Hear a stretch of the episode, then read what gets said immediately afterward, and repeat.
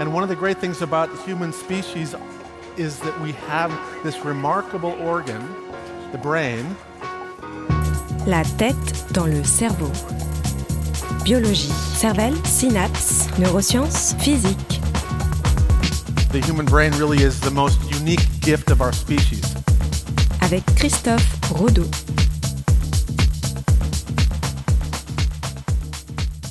Aujourd'hui, je vous emmène dans le froid et le vent découvrir une histoire qui s'est passée dans un petit pays insulaire du nord de l'Europe, l'Islande, au milieu des années 70.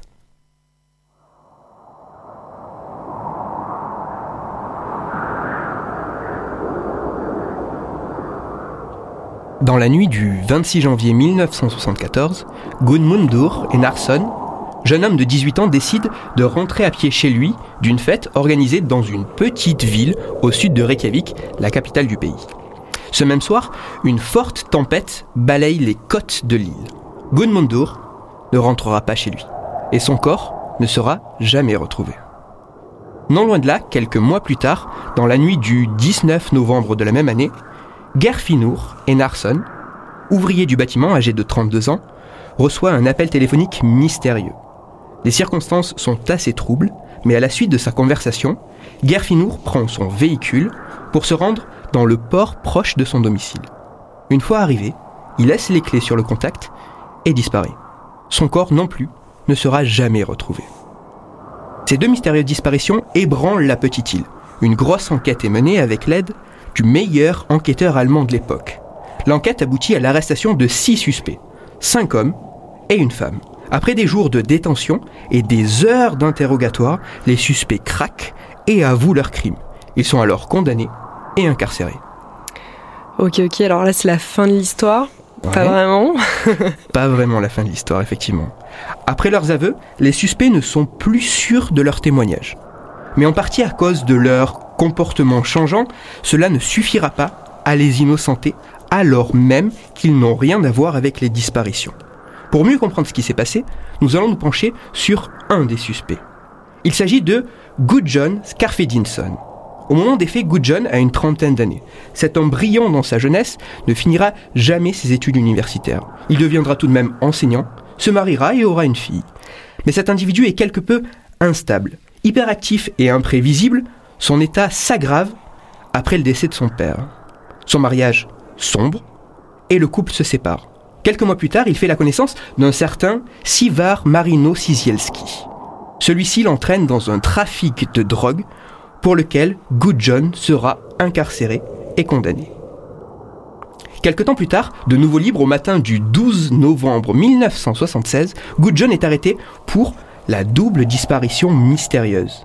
Si les enquêteurs se sont intéressés à lui, c'est parce que le principal suspect de l'affaire, Sivar Marino Sizielski, le même qui avait fait plonger Gudjon dans le trafic de drogue, le désigne comme complice dans cette affaire de disparition.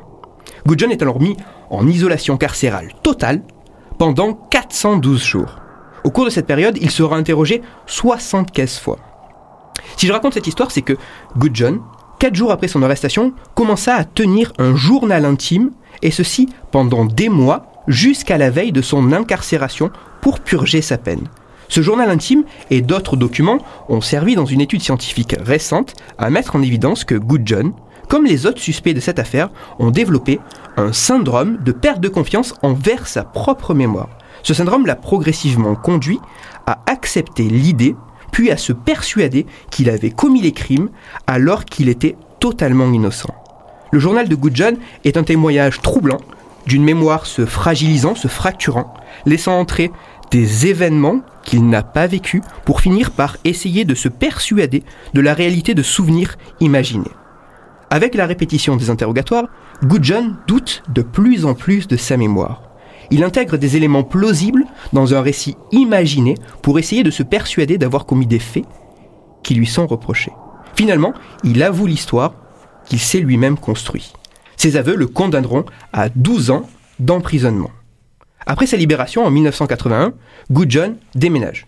Il se reconstruit, il forme une nouvelle famille et, trouve un nouveau travail. Progressivement, avec les années, sa propre conviction en son innocence ne fait qu'augmenter.